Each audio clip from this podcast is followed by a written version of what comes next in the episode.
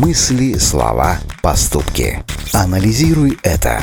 Измени свою жизнь с помощью популярной психологии. Как часто вы ловите себя на том, что перестаете отказывать другим людям, что в попытке им понравиться вы выполняете каждую их прихоть и полностью игнорируете собственные желания? Если подобное происходит с вами часто, то пришло время вспомнить о личных границах и о том, как их следует оберегать. Анализируй это. На самом деле, личные границы – это своеобразный рубеж, позволяющий человеку остаться невредимым.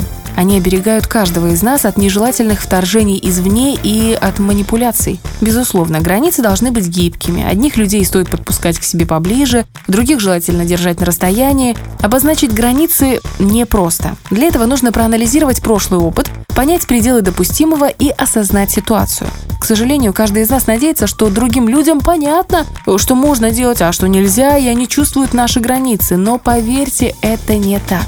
Анализируй это.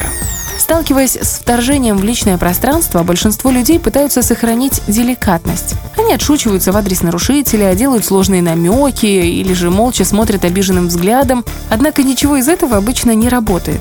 Именно поэтому, если вы хотите, чтобы ваши границы не нарушали, то просто вежливо и без страха скажите об этом. Сделать это будет непросто, но необходимо. Ведь в конце концов вы – это вы. И вам не должно быть неловко за то, что вы оберегаете свои чувства и ставите свои потребности на первое место. Попробуйте, и неприятных моментов в вашей жизни станет гораздо меньше. Анализируй это.